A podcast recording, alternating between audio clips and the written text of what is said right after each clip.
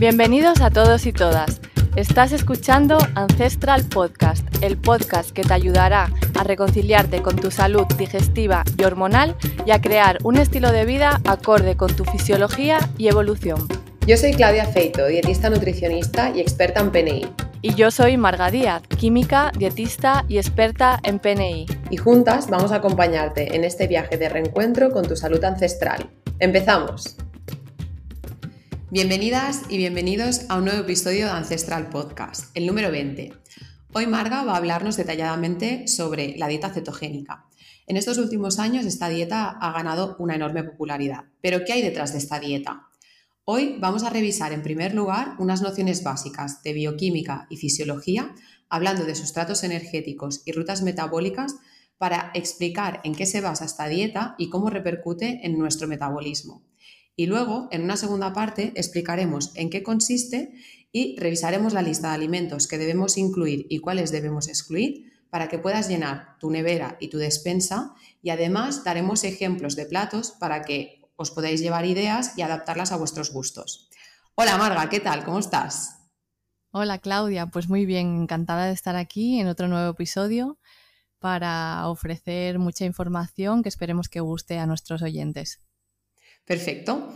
Pues, ¿qué te parece si empezamos porque nos expliques un poquito de historia sobre esta dieta? Vale, voy a contar nada, brevemente un poco de historia sobre el surgimiento de la dieta cetogénica. En realidad fue un tal Russell Wilder quien acuñó el término de dieta cetogénica y la utilizó por primera vez para tratar la epilepsia en 1921. O sea que esto ya viene de atrás. Y además, recordando mm, cuando estaba escribiendo este podcast, eh, Miguel Ambrona también nos había hablado de este tema, que por estos años también se había utilizado una dieta baja en carbohidratos para gestionar eh, la enfermedad de la diabetes tipo 1, que luego apareció por ahí la, la insulina exógena y tal pero bueno, ya se lleva utilizando esta dieta desde hace tiempo como una dieta terapéutica. En este caso, se usó durante casi una década por los profesionales eh, sanitarios, los médicos, ampliamente utilizada como la dieta terapéutica para la epilepsia pediátrica, hasta que su popularidad cesó con la introducción de agentes eh, antiepilépticos ¿no? que ya trataban esta enfermedad.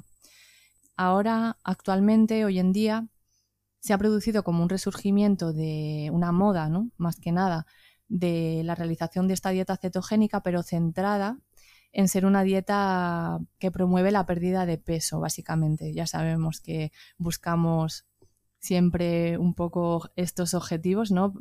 Cuando hacemos dietas, pero como veremos, ya existe mucha evidencia científica con respecto a los beneficios de, de esta dieta desde paliar eh, lo que es el síndrome metabólico, ¿no? este conjunto de patologías que engloban el síndrome metabólico, como por sus efectos, por ejemplo, antiinflamatorios o antitumorales, entre otros. Es muy interesante, ¿no? Porque, bueno, a lo largo del podcast ya nos irás diciendo qué beneficios tiene esta dieta, ¿no? Pero es interesante ver cómo tenía, se hace desde hace mucho tiempo, ¿no? Siempre ha tenido aplicaciones terapéuticas en cuanto ha aparecido un fármaco, nos hemos olvidado de la dieta, ¿no? Pero es muy interesante ver que al final, como dices tú, hoy en día se la ha tratado un poco como la dieta de moda, porque a nivel de marketing se ha utilizado como la dieta de moda para perder peso, como ha habido otras, ¿no? Pero hoy ya nos explicarás que realmente tiene muchos beneficios y en qué se basa, ¿no? Entonces, si te parece para, para, para empezar, ¿no? Para entender, como hablaba al principio, qué efecto tiene la dieta cetogénica en nuestro organismo, ¿no? Es interesante empezar pues, explicando unas nociones básicas de bioquímica y fisiología. Algo que debemos entender eh, todos, ¿no? Es que los seres humanos, y, bueno, de hecho todos los seres vivos, ¿no? Necesitamos generar energía, necesitamos producirla, ¿no? Para, para sobrevivir, para vivir. Entonces, para ello estamos produciendo constantemente adenosintrifosfato, ¿no? Que es lo, lo que se llama la moneda energética yo creo que es más conocida como ATP, ¿no? Para producir ATP tenemos diferentes rutas metabólicas dependiendo del combustible desde el cual se genere ¿no? esta moneda. Podemos conseguir esta energía desde, desde los diferentes macronutrientes, ¿no? entre otras moléculas, pero desde, lo podemos eh, producir desde el carbohidrato, desde la grasa y desde la proteína. ¿No, Marga? Sí, básicamente mm, los carbohidratos los conocemos como la principal fuente de producción de energía eh, para nuestro organismo, ¿no? Pero también pasa que cuando el cuerpo pues, se ve privado de estos carbohidratos, pues debido, por ejemplo, a una reducción en la ingesta, como es lo que se plantea en la dieta cetogénica, pues digamos que la secreción de insulina se reduce significativamente también llega un momento en que las reservas de glucógeno se agotan, ¿vale? Porque, bueno, tenemos unas ciertas reservas y se agotan bastante temprano, en realidad, obligando al cuerpo a hacer ciertos cambios metabólicos y aquí entran en acción otras rutas metabólicas. Por ejemplo, la gluconeogénesis o la cetogénesis, que hablaremos. Genial. Ya nos hablarás de estas reservas, pero tenemos que pensar que realmente las reservas que tenemos nosotros de glucosa, entre comillas, son muy poquitas, ¿no? Ya nos hablarás más de esto. Sí, exactamente. Pues esto que te comentaba, Claudia, a partir de los hidratos de carbono podemos obtener glucosa de la dieta o de nuestras reservas de glucógeno hepático y muscular. Esta glucosa se convierte en ATP a través de un proceso llamado glucolisis que tiene un rendimiento un poco bajito de energía, pero además puede derivar en acetil-CoA para entrar en el ciclo de Krebs en la mitocondria. Este ciclo de Krebs son una serie de reacciones bioquímicas dentro de nuestras mitocondrias para generar esta energía que necesitamos. Y las mitocondrias, como ya probablemente conozca mucha gente, eh, son las centrales energéticas de nuestro organismo. Luego, si cogemos proteína, normalmente la conocemos como que tiene una función estructural y realmente es así, es su función principal, pero también podemos usarla extrayendo los aminoácidos mediante la ruta de la gluconeogénesis, pues generar nueva glucosa a partir de la proteína, por ejemplo. También podemos generar esa acetil-CoA y que entre en el ciclo de Krebs para obtener el ATP. Esta ruta de la gluconeogénesis no solo se obtiene con estos aminoácidos de la proteína, sino también a partir de otros sustratos como ácido láctico o glicerol. Y luego tenemos otra forma de obtener energía, que es a través de nuestras reservas grasas o de las grasas que comemos también. Entonces, a medida que la glucosa se va agotando, se empiezan a movilizar ácidos grasos de nuestra reserva, sobre todo para ser usados como fuentes de energía. Y también podemos obtener a partir de aquí pues este acetil-CoA y entrar en el ciclo de Krebs y lo mismo, generar esta energía. Pero ¿qué pasa? Que cuando la glucosa se agota y a la larga estamos generando mucho acetil-CoA, esto es una señal de esta acumulación de acetil-CoA porque estamos movilizando mucho las grasas, es lo que provoca que se acabe derivando en producir otro sustrato que vamos a usar como energía, que son los cuerpos cetónicos, y aquí entra en juego la cetogénesis, es la clave de la cetosis. Vale, porque claro, ahora hablabas desde los sustratos, ¿no? Que esto es desde, desde donde podemos producir energía. Pero a mí se me, se me, viene a la cabeza una pregunta, ¿no? Que ahora decías, claro, si estamos tirando, si estamos em, generando ese ATP desde, los, desde las grasas, ¿no? ¿Qué ocurriría en un ayuno prolongado? ¿Qué tiene que ver con, una dieta cetogénica, ¿no? ¿Pasa algo parecido o, qué tiene que ver? Sí, mira, aquí voy a explicarlo porque es muy interesante esta analogía, porque nuestro organismo, lo que comentaba, cuando bajan los niveles de glucosa en sangre, se genera un cambio metabólico y a la larga pues se hace una elevación de estos cuerpos cetónicos en sangre, se realiza una cetogénesis. Esto ocurre tanto en estados de ayuno, pero también ocurre cuando llevamos una alimentación muy baja en carbohidratos, como es la dieta cetogénica, que también en esta forma de alimentarnos se van a crear unos niveles de glucosa bajos en sangre porque estamos limitando mucho la ingesta de carbohidrato. Vale. Por eso decimos que el estado metabólico que logramos con la dieta cetogénica es un estado que simula al del ayuno, pero sin restringir la comida. Vale, perfecto. Entonces, eso sería una dieta que nos serviría como, entre comillas, para estar en ayuno prolongado, ¿no? Sí, es un estado metabólico similar. vamos a generar más o menos una respuesta metabólica muy parecida, pero con diferentes detalles, matices. Perfecto. Entonces, ¿Te importaría explicarnos, que me parecería muy interesante, qué fases habría, ¿no? De qué fases ocurren en un ayuno prolongado. Vale, pues vamos a comentar entonces lo que va sucediendo en nuestro organismo cuando realizamos el ayuno prolongado, porque vamos a ir variando entre diferentes tipos de, combustibles. Entonces lo podemos dividir en varias fases. En la primera que ocurre tras las primeras horas de realizar una ingesta, sobre todo cuando esa ingesta rica en carbohidratos, que es lo normal hoy en día, ¿no? Pues claro, el combustible principal que tendremos en ese corto plazo pues será la glucosa. Cuando pasen a partir de las 6 horas, quizás hasta las 16 horas, pues como mm, bajará un poco la oxidación de la glucosa y se empieza a elevar la producción de, ácidos grasos, la movilización de ácidos grasos, pero nuestro cerebro seguirá usando glucosa. Lo irá cogiendo de sobre todo las reservas que tenemos en el hígado de glucosa, que lo llamamos glucógeno hepático. Y también usaremos nuestras reservas de glucosa del músculo, que es el glucógeno muscular, para pues, generar esa energía para, para el movimiento, ¿no?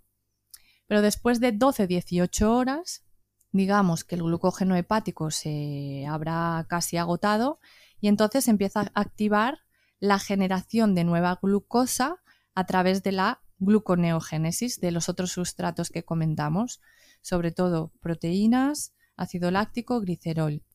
Pues a partir de este momento, cuando sigamos en ayuno, 16, 48 horas, por ahí, vamos a empezar a generar más gluconeogénesis para cubrir las demandas de glucosa que, que tenemos y se usarán, uno de los sustratos es la proteína, como comentaba.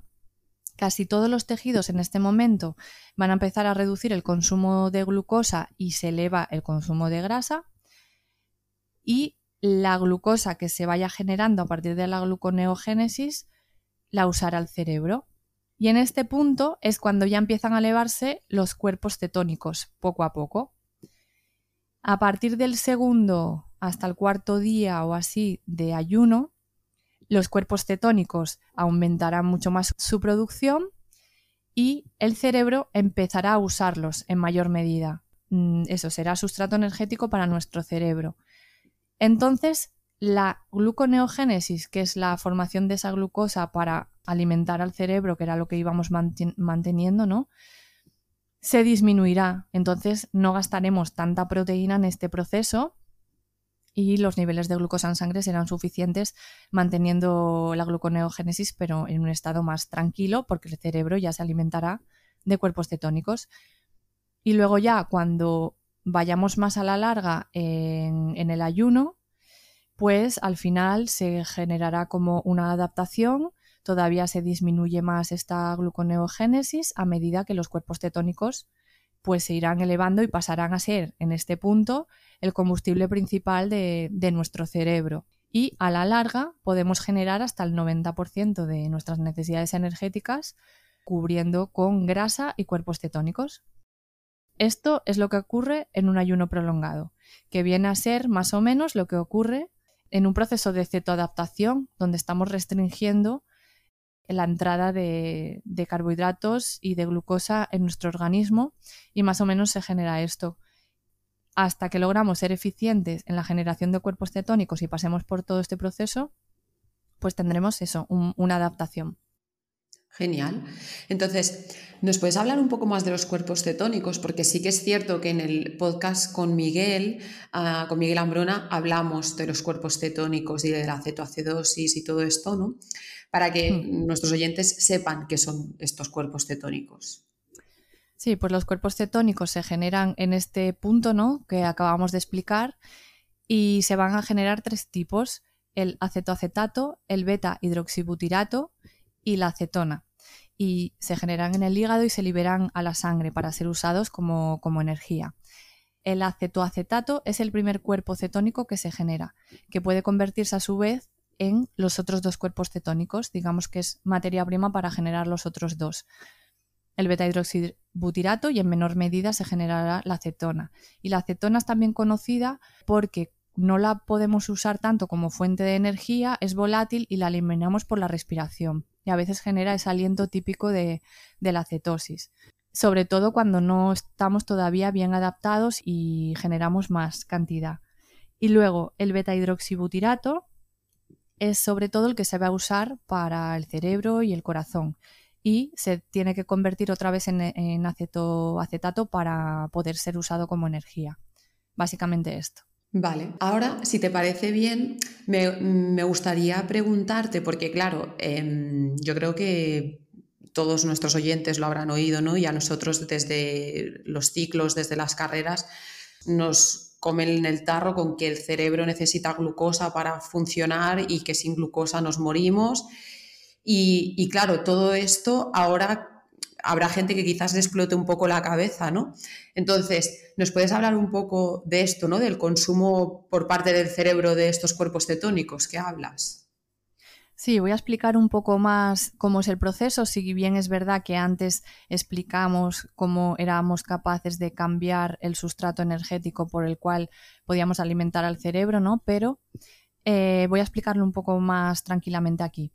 El cerebro resulta que tan solo representa un 2% del peso total corporal, pero tiene un gasto energético de más del 20% de, de, nuestro gasto energético total diario. Eh, siempre nos han hecho pensar que el cerebro necesita azúcar, en concreto esta palabra, azúcar. Total. Y, y parece que me tengo que coger un sobre de azúcar del café y tomármelo para tener energía para el cerebro, pero no es esto. Es importante aclarar que el cerebro no es que usa azúcar, usa en concreto glucosa y la glucosa la podemos obtener de otros alimentos como podrían ser las frutas, las verduras, los tubérculos, los cereales integrales, bueno, todo tipo de granos, ¿no? Entonces, bueno, primero aclarar eso que no hace falta chutarse azúcar para que nuestro cerebro tenga energía. Sí que es verdad que habiendo glucosa es lo que va a usar. Em, y en condiciones normales, pues igual quizá usa unos 100 gramos de glucosa al día porque la grasa efectivamente no va a traspasar la barrera hematoencefálica. La grasa en sí, ¿eh? Perdona que te corte, porque claro, dices esto, ¿no? Que usa glucosa y que la glucosa la podemos obtener de frutas, verduras y todo esto. Pero claro, también nos has estado explicando que nosotros somos capaces, nuestro organismo es capaz, ¿no? De producir glucosa a partir de otros sustratos, en verdad. Sí, sí, porque te imaginas que, que el cerebro solo pudiese obtener energía desde la glucosa seguramente el ser humano ya no estuviese, no estuviese aquí, porque claro, habría épocas o periodos en los que habría una falta de alimento considerable y más de carbohidrato, porque en teoría el carbohidrato no abundaba tanto como hoy en día, ¿no? Y probablemente pues pues tendríamos que estar en un estado como el que explicamos antes para poder alimentar a nuestro cerebro, porque si solo nos regiésemos por glucosa, estaríamos muertos, ¿no? Claro. Eh, de hecho, luego voy a explicar unos datos que son interesantes de cuánta energía tenemos de glucosa y cuánta energía de grasa. Pero bueno, eh, sabemos que la glucosa aún así es importante y por eso tenemos la capacidad de producirla de forma endógena en nuestro interior, a través del proceso este que comenté de la gluconeogénesis que se produce a nivel hepático sobre todo desde aminoácidos, en concreto alanina y glutamina son los dos más importantes que alimentan este proceso. Entonces, si falta alimento, producir desde glucosa desde aminoácidos tampoco sería lo ideal, porque destruiría nuestra musculatura. Tendríamos que coger, sobre todo estando en ayuno, ¿no? Tendríamos que coger esas proteínas que tenemos en el músculo, que es nuestra reserva ¿no? de proteínas, y degradarlas para conseguir esta glucosa. Y en realidad esa musculatura la necesitamos para sobrevivir, para si estamos en un estado de, ayuno, de falta de alimento, para buscar comida. Aquí, en concreto, en este momento, los depósitos de grasa toman un papel clave. Almacenamos la grasa cuando nos alimentamos lo que nos sobra en forma de triglicéridos, que son tres moléculas de ácidos grasos unidos a una molécula de, glicerol. Y cuando descomponemos los triglicéridos, liberamos estos ácidos grasos del glicerol. El glicerol también puede usarse como sustrato para la gluconeogénesis, como vimos antes, y podemos generar glucosa a partir de la grasa. Así también se generaría energía para el cerebro, ¿no? Pero, claro, a la larga esto no resulta suficiente y aquí es donde entra la cetosis. Al bajar las reservas de glucosa, se comienzan a producir los cuerpos cetónicos desde la grasa, esta cetogénesis que hablamos. Y estos cuerpos cetónicos lo interesante es que sí que pueden traspasar la barrera hematoencefálica para alimentar el cerebro. En concreto, Uno de ellos, el beta hidroxibuterato, puede llegar a convertirse en periodos de ayuno en la mayor parte de fuente de energía de la que se alimenta el cerebro, junto con algo de acetoacetato y de glucosa. Los tres están, están ahí. Así que podemos mantener al cerebro con energía desde nuestras reservas de grasa generando cuerpos cetónicos, porque los requerimientos de glucosa por parte del cerebro se van a, reducir drásticamente cuando ya llegamos a una adaptación, minimizándose esta gluconeogénesis. Genial. no sé si me habré explicado, Claudia. Sí, sí, perfecto. Lo que también llama mucho la atención cuando uno se pone a estudiar, ¿no? Es que es en plan, jolín, pues si nuestras mayores reservas son de grasa, si solo dependiéramos de glucosa, tendría más sentido que quizás nuestras reservas energéticas fueran otras, ¿no? No sé. a mí ahora se me viene a la cabeza, ¿no? Que, que, cuál es el combustible preferido de nuestro organismo, porque al final vemos, ¿no? Que se puede alimentar de, de varios combustibles, ¿no? Puede, tirar de, varias maneras, pero ¿cuál es el preferido? Aquí me gustaría comentar primero lo otro que, que dejé antes en el tintero, que es que tenemos unas reservas de combustible en forma de glucógeno, o sea, de glucosa. Andamos entre unas 400 calorías que tenemos guardado en el hígado y unas 1000-1500 en el tejido muscular, dependiendo el músculo que tengamos, ¿no? Esto nos daría pues para 24 horas más o menos. ¿De qué depende de la preferencia de nuestro organismo por usar un combustible u otro? Pues depende de la cantidad que esté disponible en cada momento. Si, por ejemplo, las reservas de glucógeno están elevadas, pues acabamos de llenarlas, acabamos de comer, pues el cuerpo tenderá a usar menos grasa. Y al revés, cuando la glucosa disponible es baja, entonces empieza a activar la beta oxidación de las grasas y un poco más a largo término la producción del combustible este especial que estamos hablando, los cuerpos cetónicos. Y podemos entrar en un estado de cetosis nutricional. Vale. Entonces, ¿cómo puedo saber si estoy en cetosis nutricional, Marga? Bueno, tenemos test caseros que podemos hacer en casa y saber si yo, que estoy llevando a cabo una dieta cetogénica, estoy en este estado de cetosis nutricional y podemos medir estos cuerpos cetónicos, tenemos tres formas de medirlos. Unas son mejor que otras. Por ejemplo, una de ellas es el test del aliento, que es como soplar, ¿no? Como, con el alcoholímetro, y ahí mide la, acetona. Es menos preciso que medir, por ejemplo, el siguiente que, que voy a, a nombrar, el medidor de cetonas en tiras de sangre. Este es un aparato que mide el beta hidroxibutirato que está en sangre digamos que es más fiable medir esto que medir, por ejemplo, en tiras reactivas de orina el acetoacetato, que también es otra de las cosas que podemos usar. Lo típico que pasamos orina por la, por la tira y miramos el nivel de intensidad que ha cogido la tira y entonces vemos si estamos eliminando cuerpos cetónicos. Lo que pasa que esta medida de, de tira de orina solo es fiable los primeros días ya que con el paso de los días vamos aprovechando este acetoacetato y somos más eficientes en el uso de los cuerpos cetónicos y no eliminaremos tanto por orina, entonces este test ya no, ya no será tan válido. Entonces es válido los primeros días, está bien porque es barato, pero a la larga pues ya no nos vale. Es más interesante el medidor de cetonas, el, el aparatito, que también puede medir glucosa, son los típicos que miden las dos cosas. Y aquí en realidad, pues sabríamos lo que dije antes, la cantidad de beta hidroxibutirato. No veríamos el acetato también, pero bueno, sería una buena aproximación porque la mayor parte de los cuerpos cetónicos que tenemos en sangre son beta hidroxibutirato. ¿Qué le pasa a este método? Pues que el precio del aparato, aunque es un pelín caro, es, es bastante asequible, pero las tiras en realidad son caras, son más caras que las de glucosa. Un detalle importante que hay que tener en cuenta con estas mediciones es que debemos de tener en cuenta que los niveles de cuerpos cetónicos pueden oscilar a lo largo del día y no me va a decir lo mismo por la mañana que por la noche. ¿Por qué? Porque hay ciertos cambios hormonales que están relacionados con los biorritmos, como por ejemplo la subida de cortisol por la mañana hace que ese cortisol pueda generar una elevación de la glucosa y reducir la cetogénesis. Por lo tanto, por la mañana me pueden salir niveles menores de cetonas en sangre. Así pues, los niveles mayores eh, por la tarde por el efecto. Vale. Ya, ya no tanto efecto del cortisol, ¿no? ¿Qué niveles de cetonas nos marcarían que estamos en cetosis nutricional? Vale, pues si usamos un aparato para medir las cetonas con tiras de sangre, si nos da un valor entre 0,5 y más o menos 3 milimoles litro, podemos decir que estamos en, cetosis nutricional, que es un estado pues que estamos hablando de generación de cuerpos cetónicos, la glucosa mantenida con la gluconeogénesis pero no exageradamente, ¿no?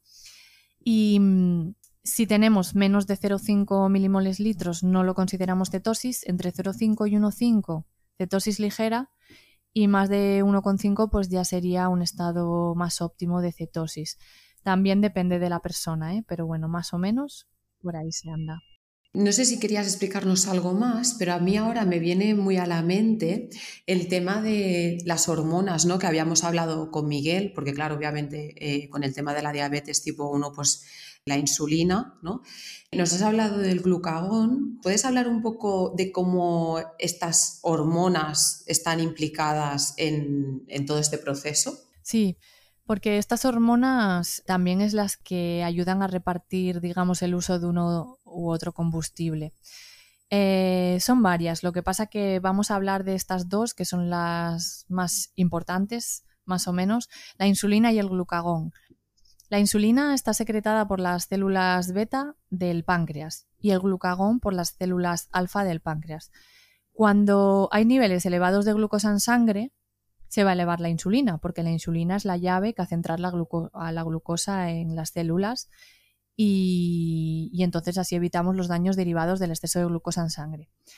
Si hay sobrante de glucosa, se almacena principalmente en forma de glucógeno en hígado y músculos, ahí está, en nuestras reservas, pero si hubiese todavía más sobrante, entonces ya se iría a almacenar en forma de triglicéridos en las células adiposas. Cuando hay glucosa alta en sangre, elevada insulina en sangre, la insulina nos va a impedir movilizar grasa. Entonces, no solo impide movilizar grasa, sino que la almacena. Vale. Por otro lado, cuando se detectan bajos niveles de glucosa en sangre, el páncreas segrega la otra hormona, que es el glucagón, para notificar al hígado que libere glucosa en el torrente sanguíneo eh, desde su almacén, ¿no? el glucógeno hepático. Y este glucagón tiene la función opuesta a la insulina. Básicamente es evitar que la glucosa se reduzca demasiado y podamos entrar en una hipoglucemia, mantener ahí los niveles de glucosa en sangre más estables. Pero a medida que el glucagón va reduciendo por, dar ese estímulo de coger glucógeno, ¿no? De sacar glucógeno del hígado del almacén, glucosa del almacén, pues eh, se van produciendo más cuerpos cetónicos. Perfecto. Por tanto, el escenario ideal que va a permitir que se active la cetogénesis sería cuando la insulina está baja y el glucagón está elevado. Claro, porque al final lo que hablábamos un poco, ¿no? La insulina es como la hormona que al final siempre decimos lo mismo, ¿no? No hay ni bueno ni malo, ¿no? Sino que simplemente cada uno hace su trabajo. El problema es cuando siempre estamos con la insulina por las nubes porque no paramos de ingerir, ingerir, ingerir y de guardar, guardar, guardar. Igual que también, obviamente, tener glucagón siempre elevado porque no estamos ingiriendo, estamos teniendo una dieta como sea, pues tampoco sería lo super mega ideal, ¿no? Entonces, al final, un poco de equilibrio. Está bien tener estas nociones así claras en la mente. Entonces, no sé si nos querías comentar algo más o podemos pasar directamente ya a qué beneficios tiene una dieta cetogénica, ¿no? Que al principio hemos hablado que ahora últimamente yo creo que se la conoce un poco más por el tema de, de pérdida de peso, pero realmente como vimos con Miguel, se utilizaba ¿no? en diabetes tipo 1. También eh, nos has comentado tú hoy otro, otra aplicación terapéutica, pero ¿qué beneficios tiene? Sobre todo, cuando hablamos de beneficios de dieta cetogénica, una de, de, los puntos que, que más reconoce la gente es la claridad mental y la concentración que se consigue. Porque el estado de cetosis reduce el estado de inflamación de bajo grado que puede tener el cerebro. Digamos que el cerebro cuando se empieza a alimentar de estos cuerpos cetónicos es un supercombustible para él y ayuda a reducir inflamación a nivel cerebral. Aparte puede aumentar el factor neurotrófico derivado del cerebro y la orexina. Luego también eh, ayuda a reducir el hambre por ese poder saciante que tienen las grasas y porque los propios cuerpos cetónicos tienen un, efecto supresor del apetito. Además, mejora la respuesta hormonal en el control del hambre y de la saciedad, porque la grelina, que es la hormona que induce el apetito, cae un poco y no cae tanto, no hay un, descenso tan marcado de la colecistoquinina, que es la que señala la saciedad. Entonces la colecistoquinina se mantiene más elevada y la grelina más baja, por lo tanto, mejor control del hambre y la saciedad. Y aparte todo esto, en conjunto, nos va a generar menos estrés por la comida, porque vamos a estar eh, más horas sin comer, sin esa ansiedad y podemos escuchar más nuestro hambre real. Por otra parte, bueno, beneficios de la dieta cetogénica se le conoce archiconocida por la pérdida de grasa, porque claro, ayuda a reducir el hambre, aporta mucha saciedad, lo que veníamos ahora comentando. Entonces facilita mantenernos en déficit calórico. También hablan de que puede existir alguna ventaja metabólica derivada de que como tenemos que activar la vía de la gluconeogénesis, pues es una vía como un poco más cara y que también puede tener ahí un efecto. Pero bueno, esto no está tan claro. Lo que sí está claro es el efecto que tiene sobre el control del hambre, la saciedad y que ayuda a mantener el, déficit calórico. Por otra parte, nos da una energía mucho más estable. No tenemos esos picos de glucosa e insulina. Esta inestabilidad de energía nos la da tener cierta resistencia a la insulina, el comer carbohidratos refinados, unas comidas muy altas en carbohidratos, en realidad nos, vamos a bajar de esa montaña rusa del azúcar. No vamos a tener esos bailes entre picos de glucosa, seguidos de picos de insulina, que pueden derivar en episodios de hipoglucemia. Aquí te, corto un momento porque me parece muy interesante eh, remarcar ¿no? de que esto de la saciedad, realmente cuando uno está en cetosis, no es que nunca tenga hambre, sino que tienes hambre, pero la puedes mantener mucho mejor. No sé, yo esa es la sensación que tengo, ¿no? De. Cuando estás metido en esa ruleta, o sea, en esa montaña rusa de insulina arriba, insulina abajo, el azúcar, ¿no? Claro, cuando uno tiene hambre, tiene un hambre inmediata y mucha gente, incluso en consulta, ¿no? Nos transmiten el, es que me pongo de mala leche y me cambia el humor, ¿no? Hostia, esto es un, mm. síntoma claro de que ahí hay algún problemilla. Entonces, sí que tienes hambre cuando estás en dieta cetogénica, pero se puede mantener mucho mejor y se puede aguantar mucho mejor, ¿no? Y es en plan, pues bueno, tengo hambre, pero me puedo preparar mi comida tranquilamente, me hago mis cosas, incluso lo que hablábamos, ¿no? Que eso también te lo da la flexibilidad. Pues estoy trabajando, no me da tiempo, no puedo, pues ya comeré después, no hay problema, ¿no? Que eso cuando uno está en esa montaña rusa, cuesta mucho de, hacer, ¿no? Porque, porque es eso, porque no estás bien a nivel de humor y todo te, cambia, ¿no? Sí, sí.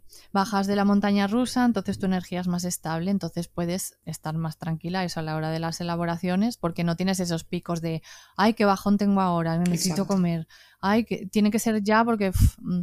no, porque como estás mantenida con esa energía que te dan además los cuerpos cetónicos, que es una energía, pues eso, muy estable constantemente porque la grasa es una fuente de energía que no se agota como, como la de la glucosa también, ¿no? Y, además, si estamos cetoadaptados o tenemos cierta flexibilidad metabólica, pues esto tampoco nos va a pasar, ¿vale? Aunque tampoco estemos en cetosis. Luego, esto deriva en una mejor sensibilidad a la insulina por diferentes frentes. Por un lado, el estado de, cetosis reduce el estado de inflamación de bajo grado, lo que reduce en sí misma la resistencia a la insulina, baja inflamación, entonces esto ya se reduce de por sí. Y luego, por otro, se mantiene baja la insulina en general, lo que hace que las células pues, puedan recuperar la, la sensibilidad. Por otro lado, también puede activar la autofagia, que son los procesos estos de reciclaje celular que hablábamos en el episodio sobre ayuno intermitente, que lo explicamos todo ahí bien este proceso. Y la cetosis ayuda a esto de manera indirecta, como induce saciedad, hace que sea relativamente fácil realizar ayunos intermitentes que favorecen esta autofagia. Esto es algo indirecto.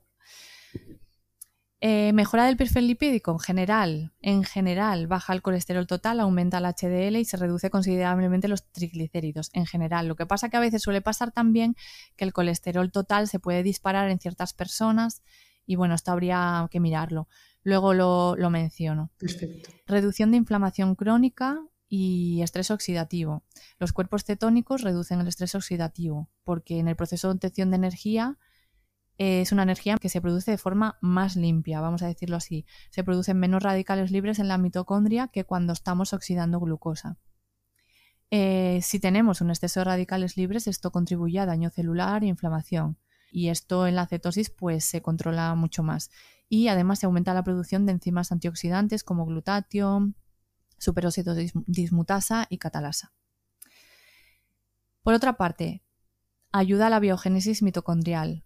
Cuando nos encontramos en cetosis, estas fases que hacemos de cetosis pueden generar un efecto hormético, que contribuye también a la generación de nuevas mitocondrias y ayuda también a mejorar el funcionamiento mitocondrial, no solo a generar nuevas mitocondrias, sino a optimizar las que ya tienes funcionando. Y claro, ya sabemos, Claudia, que a más mitocondrias, más energía. Claro. Y no solo eso, sino que también, pues, más eficiente, porque van a, a, funcionar mejor, realizan más labores. Y una de ellas que realizan las mitocondrias, que es muy importante, es la apoptosis, que es la muerte programada celular, ya que si no mueren estas células cuando es necesario, si no se realiza una apoptosis, eh, a veces puede derivar en problemas más graves como puede ser un cáncer, ¿no? Este es un tema muy interesante que podríamos hablar un día sobre mitocondrias ¿no? y las funciones que tienen, que ya se sabe que, por ejemplo, como bien has dicho ahora, ¿no? en, el cáncer ya se sabe que las mitocondrias no funcionan bien porque estas células no, se mueren y, generan este, el pitostio ¿no? que se monta. Entonces, muy interesante que que la dieta cetogénica nos ayude a regular esta función, ¿no? Que es una de las aplicaciones, yo creo, muy top de esta dieta. Sí, sí, porque cuando existe una disfunción mitocondrial, pues claro, como a nivel de mitocondria es donde debemos oxidar la grasa, no funciona bien este mecanismo, entonces dependerá más de la glucosa, que para generarla se puede generar a nivel de mitocondria energía, pero no necesariamente necesita la mitocondria para generarse también glucosa. Entonces, en este proceso de generarse glucosa fuera de la mitocondria se generan mucho más radicales libres, lo que deriva en estrés oxidativo, envejecimiento prematuro y, derivar en otras muchas enfermedades. Por lo tanto, bueno, la dieta cetogénica puede generar una menor incidencia en enfermedades crónicas a largo plazo, derivado de todo esto que estamos hablando. Perfecto.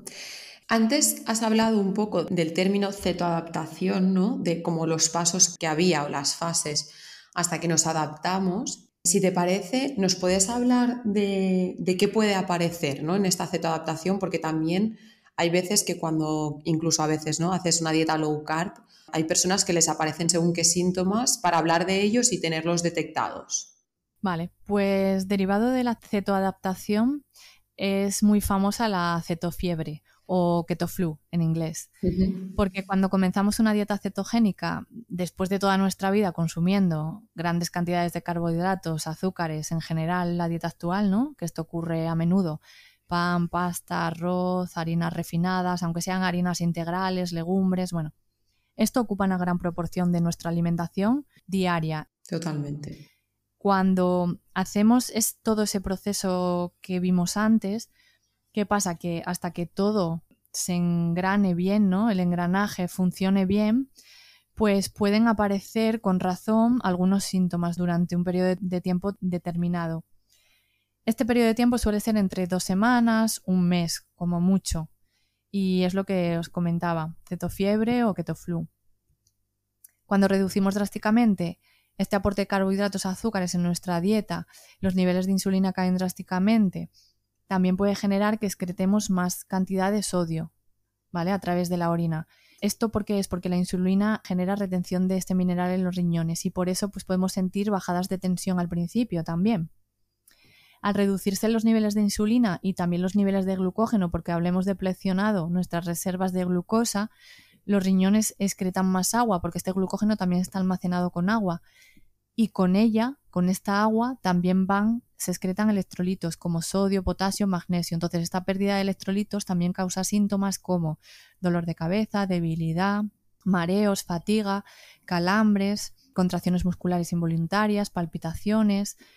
Al iniciar una dieta cetogénica, uno de los de los efectos secundarios es esta pérdida de electrolitos a través de la orina y debemos reducir el riesgo priorizando verduras en nuestra alimentación, ¿no? Cuando empecemos la dieta cetogénica, priorizando comer mucha verdura y algunas frutas de alta densidad nutricional en estos minerales también y así pues evitaremos un poco estos síntomas, pero también tenemos que poner atención, si no es suficiente, en los electrolitos, pues añadir agua de mar, algún suplemento mineral, incluir sal marina en las comidas. A mí me pasa lo del dolor de cabeza, ¿no? A veces cuando estás en fases mm, keto muy estrictas, mojas la puntita del dedo en sal marina sin refinar y es que es como que casi inmediato, ya no sé si es psicológico o no, pero este dolor de cabeza se, pasa.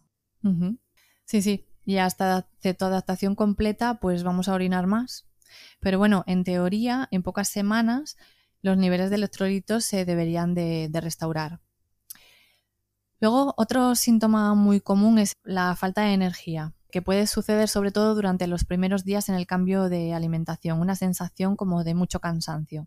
Al estar acostumbrados a utilizar la glucosa como combustible principal y casi nunca promover la movilización de la grasa, y ni más allá la generación y transporte de cuerpos cetónicos eh, de forma eficiente, pues hay un espacio de tiempo en el que nos encontramos en que no tenemos esta ruta metabólica optimizada en pleno rendimiento y podemos, pues hasta que empieza a funcionar adecuadamente, estar con ese cansancio. Aquí entra el concepto de histéresis de la glucosa. Es, siempre repetimos la misma ruta metabólica celular de la glicolisis y la de eh, luego la entrada en el ciclo de Krebs de, los carbonos procedentes de la glucosa.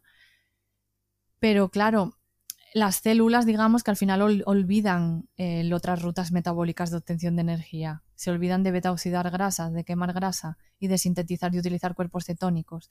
Y entonces, bueno, el recuperar la flexibilidad metabólica y esta ruta de forma óptima, pues es clave aquí para que vuelva la energía. Yo creo que, bueno, estas son las razones principales por las cuales muchas personas, ¿no? Cuando intentan hacer una dieta cetogénica y se encuentran con estos síntomas, con algunos de estos síntomas, la abandonan, ¿no? Porque yo tengo muchos pacientes que te, que te mm, comentan esto, ¿no? De, jolín, es que me, dolía mucho la cabeza o estaba muy cansado, en contraposición a lo que realmente luego pasa, ¿no? Que cuando tu cuerpo se adapta tienes una de energía que no te la acabas nunca jamás, ¿no? Mucha claridad mental, súper energético.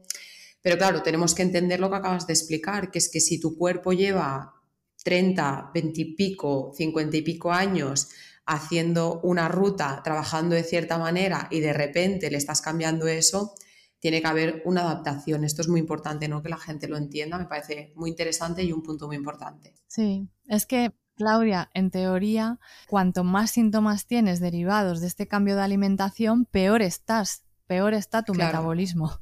Entonces, claro, es cuando más lo necesitas, en realidad.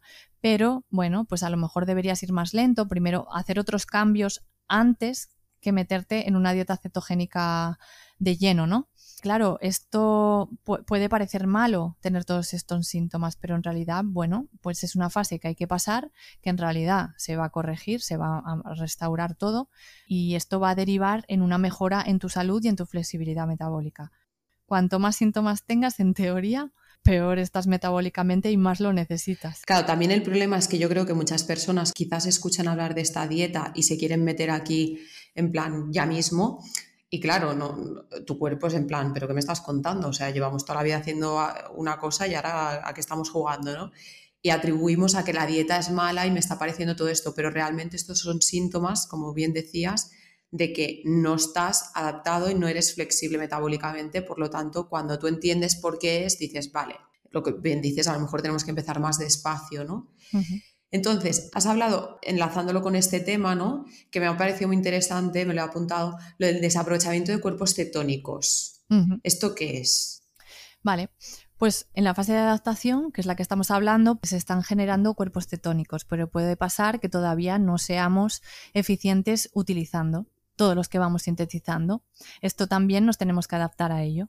Entonces, el acetato, que era lo que comentaba antes, se va a convertir en acetona y la acetona se excreta por el aliento, produciendo ese típico aliento de, la acetosis. Pero también se va a excretar por orina, cuerpos cetónicos en orina, ¿no? Si no usamos ese acetoacetato, vamos a generar más acetona, que ya de por sí se, se genera.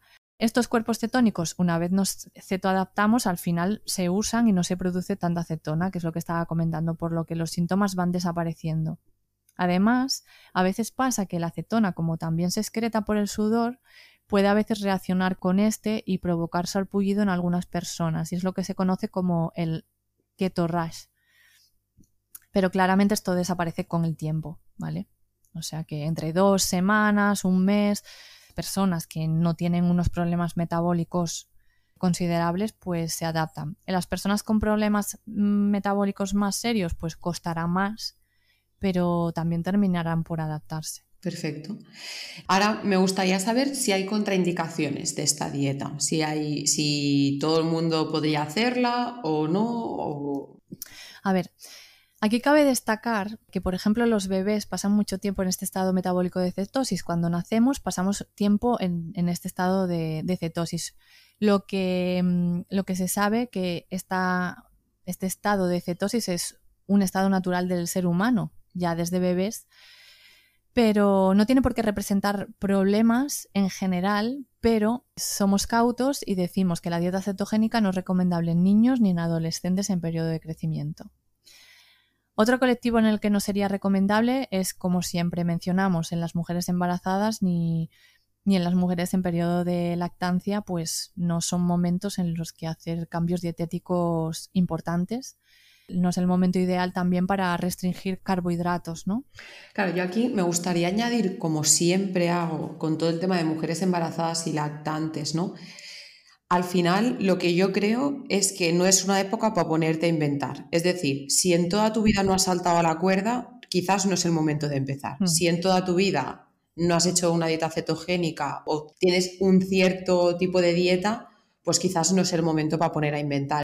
Muchas veces nos encontramos atados, entre comillas, porque no hay evidencia, porque claro, obviamente no son épocas para ponerse a inventar y no se van a hacer estudios a poner en riesgo, ¿no? Si pasara cualquier cosa, pero es eso, más que nada tener coherencia y que si nunca lo has hecho, pues no empieces en este momento que quizás es un momento delicado, ¿no? Igual que yo creo que pasa con los niños y adolescentes. Exactamente. Por otra parte, eh, en diabetes tipo 1, que resulta que tuvimos el último podcast, iba de diabetes tipo 1 y la dieta de la libertad para el diabético tipo 1, que era la dieta cetogénica. Pero debemos decir precaución. ¿Pero por qué precaución? Porque aunque muchísimos estudios apuntan que la dieta cetogénica mejora mucho el control de la, de la glucosa, reduce la necesidad de insulina que se tienen que pinchar los diabéticos tipo 1, pero ojo, este proceso de cambio de dieta debe realizarse de la mano de un profesional, ¿vale? Eso es por eso precaución. En realidad, el diabético tipo 1, cuando realmente está cetoadaptado, es la mejor dieta que puede llevar. Claro. Pero precaución en el cambio de alimentación, ¿vale? Porque aquí, pues, hay que controlarlo bien. Claro, al final cuando obviamente uno está, bueno, esto ya nos pasa, ¿no? Con, con según qué otras dietas, si uno está medicado para algo, ¿no? Y de repente haces una dieta que quizás lo que hace es que si tú te estás metiendo insulina para, gestionar esa glucosa que estás comiendo y de repente estás haciendo una dieta que no te estás metiendo esa glucosa, claro, obviamente todo esto hay que llevarlo de mano de un profesional, que esto lo hablábamos con Miguel, ¿no? De que personas que padezcan este tipo de enfermedades, pues que se dejen acompañar por un profesional que conozca. Pero bueno, es esto, precaución de no hacerlo uno solo y que, que la puedes liar. Sí, y si nos está escuchando alguien que esté interesado en saber más sobre la diabetes tipo 1, que escuche el episodio anterior, el 19, y el directo que tenemos en el Instagram de Clínica Ancestral PNI con Miguel Ambrona. Son los dos, eh, bueno, los dos episodios, digamos, que hemos hecho con Miguel Ambrona, que es muy interesante para la información para este tipo de personas o que estén interesadas en diabetes tipo 1. Vale, Luego, habría que consultar con profesionales sanitarios en caso de problemas hepáticos, de gota o cuando hay toma de fármacos para el control de la glucemia, ¿vale? Porque claro, lo que tú comentabas ahora mismo, si la cetosis reduce los niveles de glucosa y yo estoy tomando un hipoglucemiante, pues habrá riesgo de hipoglucemias y entonces se deberá ajustar la dosis y esto es todo controlado con el profesional sanitario. Luego, por otra parte, lo que comentaba antes del perfil lipídico, porque hay algunos polimorfismos genéticos, personas pues, que tienen una genética en concreto, que pueden resultar algo problemática cuando estas personas siguen una dieta cetogénica. Uno de ellos es el polimorfismo en el gen ApoE, que predispone a una peor regulación de la grasa, ¿vale? Otro de ellos es el polimorfismo en la proteína PIPAR alfa, que hace que la cetogénesis cueste más en estas personas y van a sufrir una fase de adaptación más alargada. ¿Y cómo sé yo si tengo alguno de estos polimorfismos? Con test genéticos lo podemos saber, ¿vale? La nutrigenómica ahora hay unos test súper completos y que pueden ayudarnos a entender cómo gestionamos, por ejemplo, las grasas, ¿no? Luego tenemos también test sanguíneos en los que si a nosotros nos sale un perfil lipídico, de repente se nos dispara el colesterol y tenemos miedo de cómo estamos gestionando esas grasas o esas lipoproteínas, pues tenemos perfiles lipídicos extendidos, ¿vale? Como por ejemplo el liposcal. Eh, si comienzas una dieta cetogénica y en tus analíticas el perfil lipídico sale alterado, puedes indagar más en un test de este estilo y revisar si realmente ah, para ti esta dieta funciona o no funciona, independientemente de que salgan unos valores un poco, entre comillas, alarmantes. Y otra forma de saber si tengo, por ejemplo, el polimorfismo alfa es si detectas que tu fase de adaptación se prolonga demasiado. Pues dices, bueno, pues puede ser una persona que pueda tener este polimorfismo, por una parte, tener un problema metabólico serio, ¿vale? Que me cueste adaptarme, pero por otra parte, pues a lo mejor mm, yo vengo ya de una alimentación buena y tal y parece que me cuesta eh, adaptarme a la dieta, pues puede ser un poco por esta genética, ¿no? Genial, Marga. Pues eh, bueno, hasta aquí la primera parte, ¿no? Como habíamos dicho, que hemos hablado un poco de la bioquímica, la fisiología, un poco también de contraindicaciones, ¿no? Y hemos detallado pues algunas de los síntomas que pueden aparecer cuando empezamos a hacer una dieta cetogénica. Y dejaremos para la segunda parte de esta serie de episodios sobre dieta cetogénica, como hemos dicho, la explicación de mm, la lista de alimentos, los macronutrientes, cómo se repartirá, ¿no? qué alimentos introducimos y cuáles no. También hablaremos de qué alimentos puedes tener en tu despensa, ¿no? en tu nevera y además daremos también algunos platos, ideas de cómo componer el plato para que cada uno pues, pueda hacerlo a su gusto. Y nada, esperamos como siempre que os haya parecido interesante y que os guste. Y nada, Marga, muchísimas gracias por toda esta pedazo de información que nos acabas de dar hoy. Sí, yo espero que, bueno, sabemos que la parte que vamos a hacer en el próximo episodio es la parte más práctica, digamos, y supongo que será la que más guste, pero a mí me parece interesante que la gente sepa poco de información sobre estas rutas metabólicas, esta energía, en que se basan la cetosis, la cetogénesis, todos estos conceptos, parece importante. Entonces, para quien quiera ponerse un poco más al día con todo esto, pues tiene este episodio y para quien quiera ir directamente al lío de ponerse a remangarse con la dieta cetogénica, pues tiene el siguiente episodio. Pues nada, Claudia, nos vemos en el siguiente episodio. Un saludo. Un beso, chao. ¿Te ha gustado el episodio? Para no perderte ninguno, suscríbete a Ancestral Podcast en tu reproductor de podcast habitual. Si quieres saber más sobre nosotras y nuestros servicios o consultar más artículos relacionados con tu salud digestiva y hormonal, tienes toda la info en nuestra web www.clinicancestral.com. También puedes seguirnos en nuestro Instagram, Clínica Ancestral PNI. Muchas gracias y nos escuchamos de nuevo en el próximo episodio.